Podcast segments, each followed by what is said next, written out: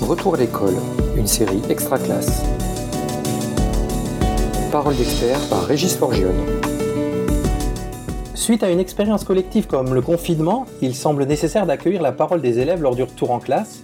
Mais en quoi est-ce utile? Euh, Comment procéder? Et avec quel garde-fou C'est ce que nous allons voir avec Olivier Scarpa, pédopsychiatre en centre hospitalier et qui travaille depuis plusieurs années auprès d'adolescents en tant que membre de l'équipe médicale de la Maison des adolescents de la Moselle. Bonjour Olivier Scarpa. Bonjour. Alors, on, entend qu'avec le retour à l'école des élèves, il sera important de recueillir leurs paroles, suite à l'expérience du, confinement évidemment. Euh, ce temps de recueil est-il réellement important? Et si oui, pourquoi? Euh, Oui, ça semble euh, nécessaire pour plusieurs raisons. Redémarrer sur le plan scolaire comme si de rien, face à une expérience comme, comme celle-là, si inédite, euh, ça serait incompréhensible, je pense, pour, euh, pour les élèves. Donc la première raison, c'est de prendre en compte cette, euh, cette période extraordinaire, pouvoir se retrouver après cette, dans ce contexte-là, après le confinement, nécessite que on, on, prenne en compte cette, cette expérience. après, le, le, la, prise de, parole collective, en parler ensemble, euh, va être aussi nécessaire par rapport à, au doute ou l'incertitude qui marque euh, ce contexte-là. Euh, une incertitude qui, est qui était liée très présente au moment du confinement, mais qui reste très vive sur l'après-confinement, puisqu'on ne sait pas trop comment tout ça va se dérouler et que les, élèves sont face aux mêmes doutes, craintes, questionnements que les adultes. Donc en parler, bah, ça permet euh, de, préparer ces retrouvailles de manière un peu plus sereine en rendant les élèves euh, acteurs.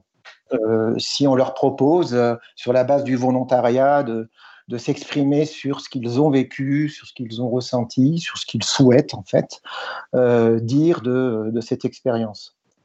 Euh, je crois que parler de manière collective, c'est aussi, euh, ça peut avoir un objectif pédagogique, c'est-à-dire s'assurer auprès des, élèves euh, de tout âge, hein, même si là on parle essentiellement des, collégiens, qu'ils aient une bonne compréhension, une bonne lecture de ces événements.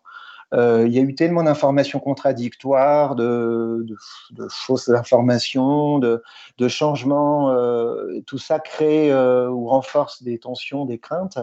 et je crois que c'est important, et peut-être le rôle aussi des enseignants, de pouvoir revenir sur des, de la manière la plus simple possible sur des mots clés, enfin ceux qu'on a entendus tous les jours, comme pandémie, comme virus, comme vaccin, comme euh, immunisation. Enfin, je, crois que c'est important peut-être aussi de s'assurer que les élèves euh, aient euh, une information juste, ce qui évitera à certains de, de, s'angoisser à tort, par exemple.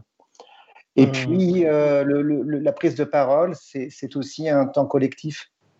Et je pense que c'est euh, leur permettre de, se, bah, de passer d'une expérience assez euh, singulière euh, où ils ont été coupés les uns des autres, même s'ils sont connectés aujourd'hui, ils sont quand même restés bah, confinés chez eux. bon, bah, c'est une manière aussi de se retrouver et de partager ensemble et d'en faire une expérience collective où ils pourront ben, comment dire, e-, exprimer ce qu'ils ont vécu. Certains seront soulagés, voilà, donc la prise de parole, en parler euh, me semble effectivement nécessaire.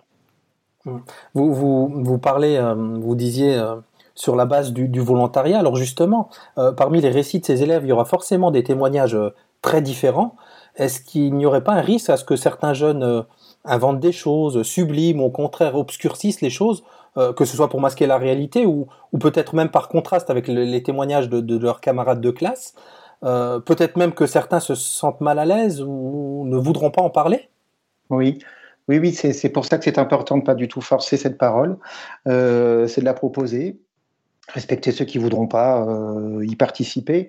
bon, je crois que enfin, tout travail de récit, d'expression, qu'il soit individuel ou, collectif, il, comporte de toute façon une part très subjective, personnelle.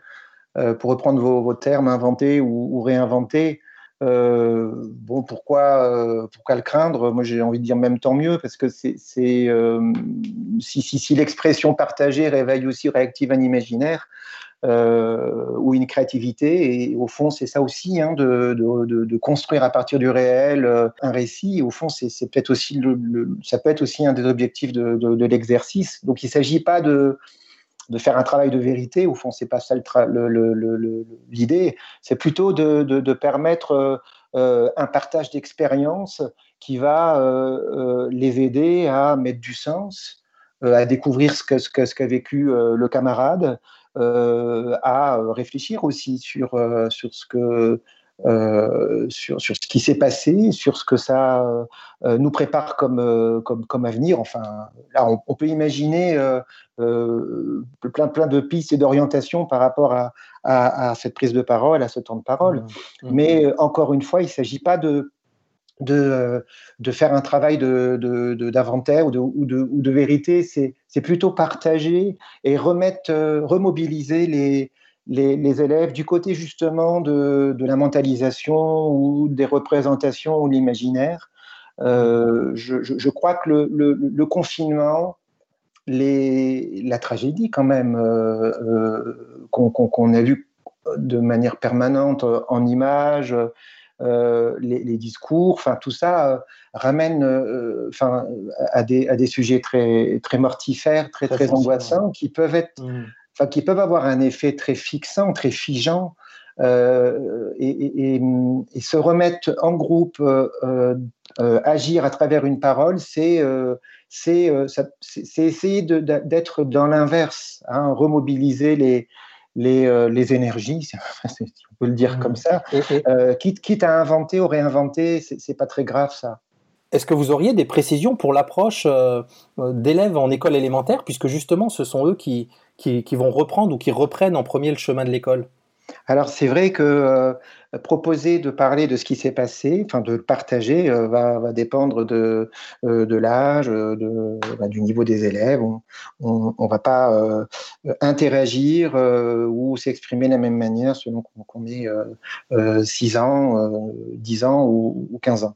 alors, puisque vous me posez la question des, plus jeunes, il faut peut-être rappeler que, le en général, la parole est plus spontanée, je, crois, quand on est en phase de latence, même si elle n'est pas simple forcément pour ses élèves, mais euh, donc en phase de latence avant 10 ans, 10-11 ans, euh, on va peut-être avoir moins d'autocensure euh, et, avoir une parole un peu plus libérée, ce qui sera peut-être moins le cas pour, les préadolescents et les adolescents. Pour autant, quand on est en dessous de 10 ans, euh, et peut-être même un peu plus jeune encore, surtout ceux qui ont 6-8 ans, euh, il faudra peut-être privilégier moins la parole que, euh, que des activités ou, ou, ou, des jeux. Si l'idée, c'est de partager ensemble une expérience qui viendrait dire, qui permettrait de faciliter ce que les uns les autres ont vécu, compris, pas compris, à ce moment-là, on peut varier les supports et effectivement, je crois que ça, c'est le travail classique des enseignants qui vont euh, plutôt passer euh, par du concret, par, euh, le jeu, quand, ils sont plus jeunes, donc en, en élémentaire, et peut-être par euh, la pensée plus formelle, le raisonnement, la discussion quand on est au collège.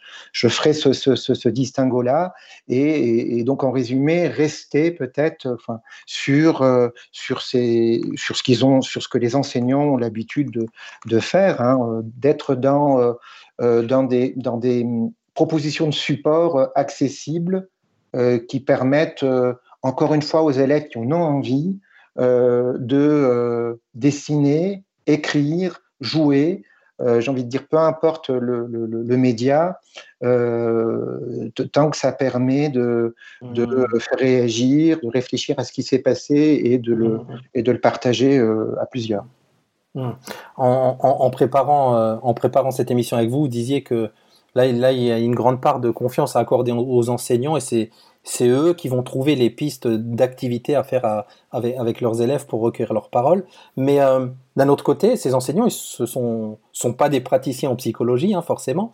Quel repère vous pourriez leur donner euh, pour les aider afin qu'ils puissent distinguer les situations ordinaires de celles qui nécessiteraient peut-être une attention plus particulière et vers qui ils pourraient se tourner pour aider les élèves qui en auraient le plus besoin?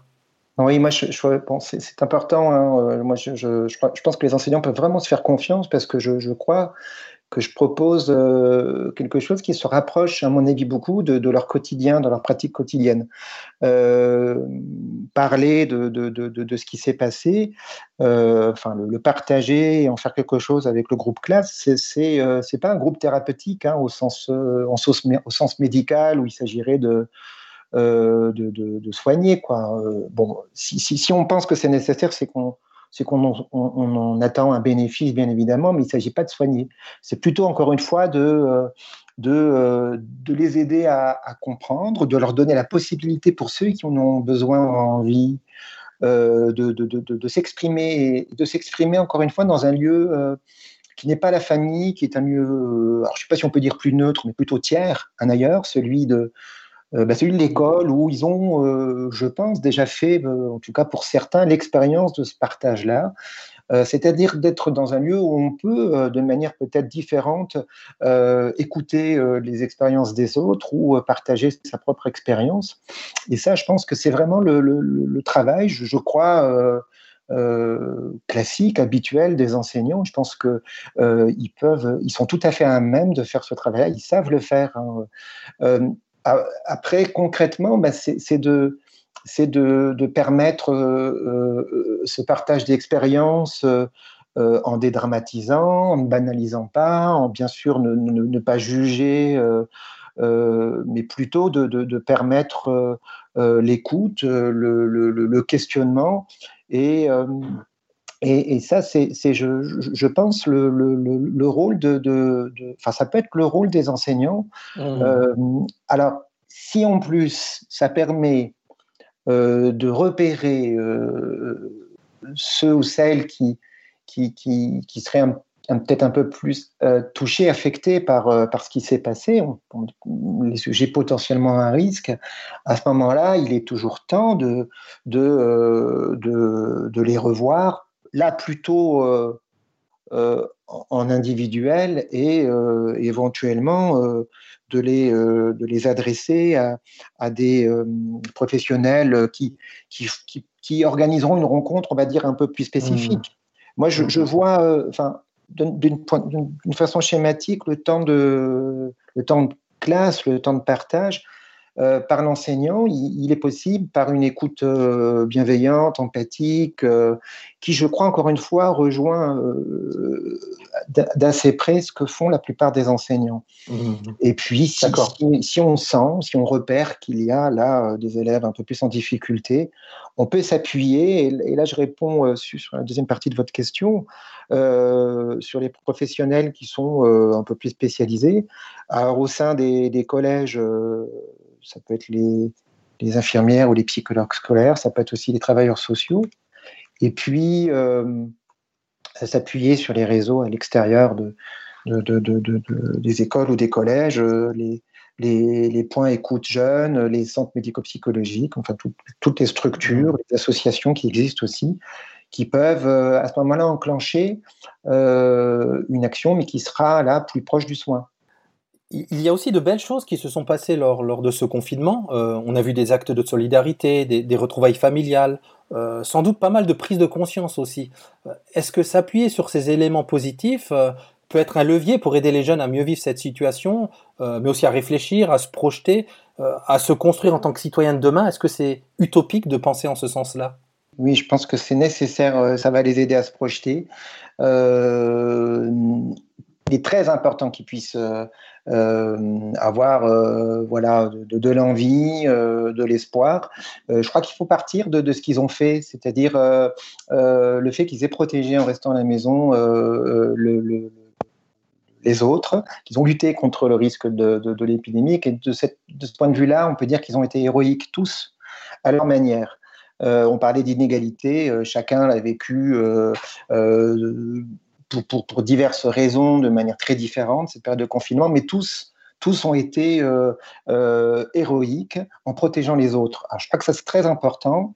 Et toutes ces formes de solidarité qu'on a vues, auxquelles ils ont, enfin, les ados ont participé. Hein. J'ai eu plein d'exemples d'adolescents qui ont fait du bénévolat, qui ont participé à la distribution de les marchés solidaires, qui, qui, ont fait partager des vidéos, euh, euh qui, qui, ont fait des dessins, je pense aux plus jeunes. Donc, euh, je, pense que toutes ces formes-là de, d'entraide, de, de, solidarité, elles, euh, elles, elles, sont bien évidemment euh, les, les, éléments d'une projection positive dans, dans l'avenir. C'est pour moi essentiel de, de leur rappeler et de leur faire parler de ces expériences-là aussi, pour pas rester uniquement du côté du négatif, et pouvoir aussi euh, partager ensemble ce qui, ce qui est sorti de positif de cette expérience tragique. Héroïque, j'aimerais qu'on garde ce mot de la fin. Euh, un grand merci Olivier Scarpa pour, pour, votre regard en tant que, que pédopsychiatre euh, sur ce, ce, retour à l'école et pour les, les, pistes que vous avez pu donner aux, aux enseignants qui vont écouter Extra Classe. Merci à vous. C'est moi qui vous remercie. Au revoir. Retrouvez tous les épisodes de la série Retour à l'école sur l'espace extra classe de Réseau Canopé et sur les réseaux sociaux. Une production Réseau Canopé 2020.